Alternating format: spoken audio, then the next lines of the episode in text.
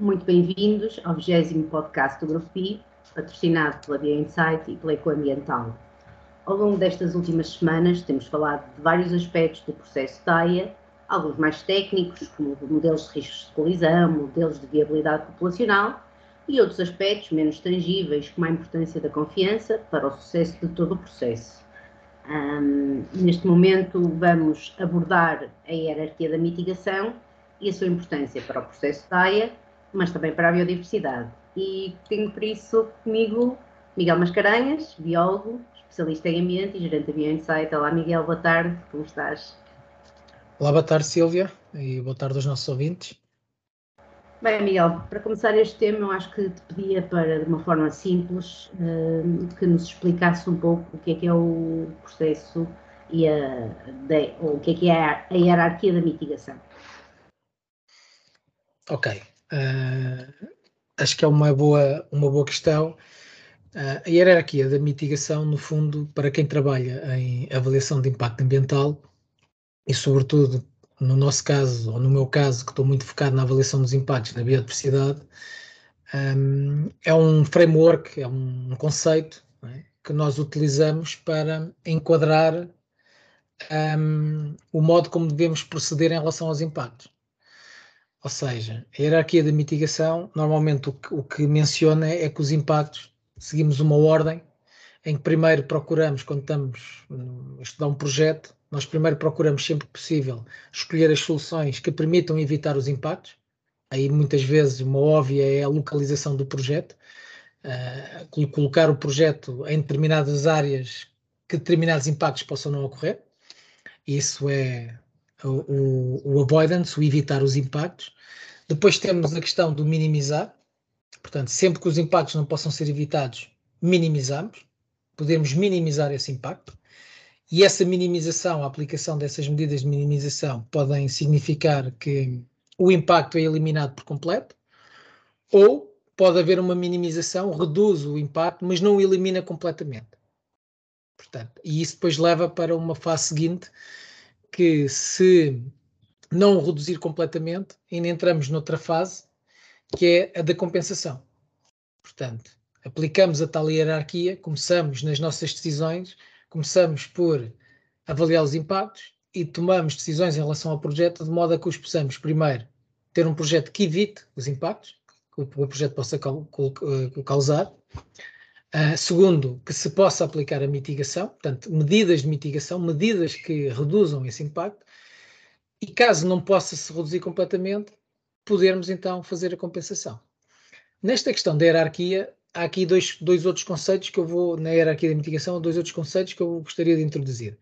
O primeiro é o do, da, da, da recuperação, ou seja, nós podemos causar um impacto ao longo de um ciclo de vida de um projeto, numa fase inicial, podemos estar a colocar, causar um impacto, mas depois pode ser recuperado. Um exemplo muito prático, podemos estar a construir um projeto em que ocupamos uma área, uma zona de prado, uma zona, uma zona o que seja, que, onde, onde fazemos um estaleiro, mas depois desmontamos o estaleiro. Uh, e podemos recuperar essa zona para voltar a colocá-la como ela era anteriormente. Isso chama-se a tal restauração ou recuperação que podemos fazer uh, do, que, do que existia antes de, do, da intervenção que nós fizemos. E há outro conceito também que podemos aqui um, ah, introduzir, que é fazer ações não para compensar, mas para criar efeitos positivos na conservação da biodiversidade. E aí já são as tais medidas uh, em programas, muitas vezes no, no, no, no, inglês a compensação, muitas vezes usa-se o offset, portanto aplicar medidas num programa uh, que eu gosto de chamar uh, de um programa, no programa da biodiversidade, aplicar medidas com impacto positivo. Ou seja, depois de eliminarmos os impactos negativos, aplicar medidas que vão ter um impacto, no fundo, vão ter um, um impacto positivo. E isto, mais ou menos, é, é aquilo a que nós chamamos o, a hierarquia da mitigação. Ok, é, é, um esquema que, assim, de uma forma conceptual, fácil de entender, mas sabemos que não é fácil muitas vezes de, de o concretizar. E podes, assim, de uma forma hum, relativamente tranquila, explicar quais são as principais dificuldades? Posso, quer dizer, eu procurei simplificar uh, em que basicamente eu quase que vamos pensar, eu quase que só falei aqui quase numa dimensão, que é existe um, existe um impacto, há um projeto e há um impacto. E estamos a pensar que, por exemplo, se, a simplificação é eu vou ter um impacto, por exemplo, nos habitats. E portanto, eu posso escolher a localização do projeto para zonas onde o impacto nos habitats seja menor. Ou até não haja impacto em determinados habitats vão sempre afetar alguma coisa. Mas há determinados habitats, por exemplo, prioritários ou importantes, que podem ser evitados em termos de localização. Se não se puder evitar totalmente, eu posso sempre tentar compensá-los. Se evitar, se, se ocupar determinado tipo de habitats, eu posso sempre depois tentar, para tentar não, mitigar, portanto, garantir que vou afetar o mínimo, mas continuo a afetar alguma coisa. Então posso sempre depois recuperar esse mesmo habitat noutras áreas Uh, isto eu estou a simplificar. Agora vamos imaginar que, no âmbito da biodiversidade, em vez de estarmos só a falar dos habitats, estamos a falar de todo um conjunto de, de, espécies florísticas ou estamos a falar de todo um conjunto de espécies faunísticas. Portanto, começam a aumentar as nossas dimensões, as nossas interações.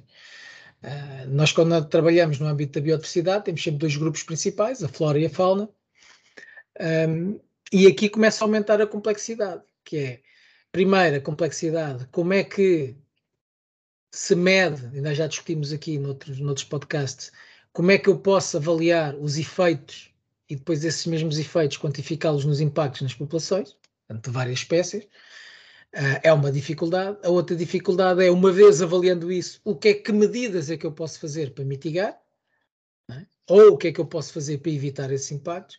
Portanto, isto ganha uma dimensão e uma complexidade uh, que se multiplica por número de espécies, o número de, de, de, grupos de espécies de indivíduos que tu estás a considerar na tua, na tua avaliação.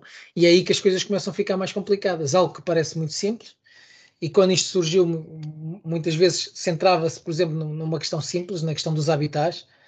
Uh, uh, afetas um determinado habitat, compensas recuperando outras zonas que estejam degradadas para aquele próprio, próprio habitat uh, que afetaste. E, portanto, isto era a tal compensação que tu poderias fazer, ou medidas de mitigação, que é depois o projeto terminar da forma uh, para ocupares o mínimo de área possível e, e mitigas e, e, reduzes, minimizas o impacto que estás a ter no, no habitat, ou mudas a localização, como eu já falei. Isto são coisas simples. Agora, quando começamos a falar de determinadas espécies, dos impactos nas suas populações, acho que até por podcasts anteriores dá para entender a complexidade um, em que entramos para poder encaixar este framework, este, este modo conceptual de pensar, de olhar para os impactos da hierarquia da mitigação, em que temos que encaixar toda esta avaliação que tem que ser feita e aí entras noutros níveis de, de complexidade. Mas, mas pronto, eu costumo dizer que a hierarquia da mitigação é para nos orientar estrategicamente, não é, não é a receita final, é para nos orientar nas nossas decisões uh, ao longo do processo da avaliação de impacto, claro.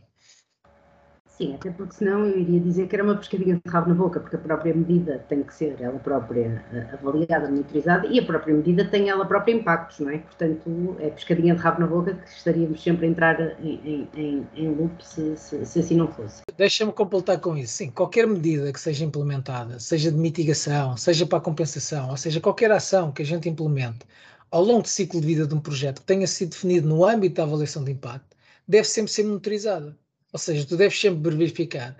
E esse acho que é o erro muitas vezes, o erro muitas vezes que se comete uh, na avaliação de impacto. Não, não digo tanto em Portugal, por acaso Portugal costuma ser um, um exemplo no, no, no, trabalho que é feito em pós-avaliação. E quando eu chamo pós-avaliação é após a decisão do licenciamento ambiental. Portanto, já existe a licença ambiental.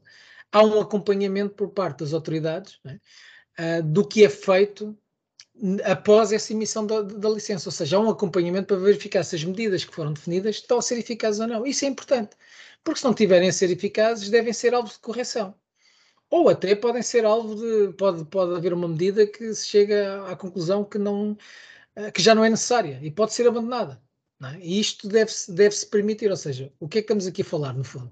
Estamos a falar de uma tomada de decisões em relação à avaliação de impacto em que se aplicou a hierarquia da mitigação, em que se definiu medidas para evitar os impactos para numa primeira fase e depois para os mitigar e durante a operação do projeto, ou seja, durante o ciclo de vida todo do projeto, as medidas que foram definidas uh, como mitigadoras ou até potenciadoras de impactos positivos devem ser monitorizadas sempre.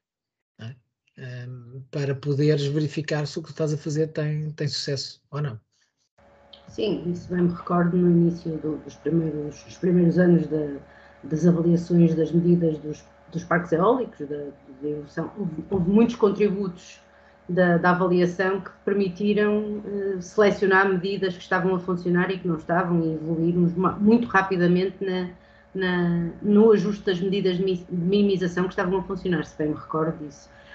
Sim, houve, atenção que isto, para quem trabalha na, área da avaliação de impacto e relacionado com a diversidade, tu tens muitas medidas um, que seguem determinado tipo de lógicas, né, que são lógicas com base na ciência. Né? Uh, uh, e há medidas que tu aprendes são transversais a diferentes tipologias de projeto.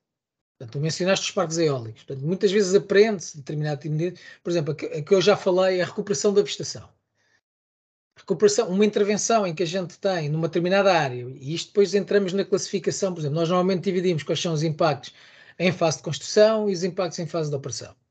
Portanto, os impactos em fase de construção, alguns deles, alguns dos impactos, entram naquela categoria que eu disse que podem, que podem ser, uh, de certa forma, mitigados ao longo do projeto. De, de que modo? O impacto vai ocorrer, afetas determinadas áreas, mas depois vais mitigar como vais recuperar as áreas e, passado uns, uns tempos, o impacto, o efeito desse impacto deixa de ser observável.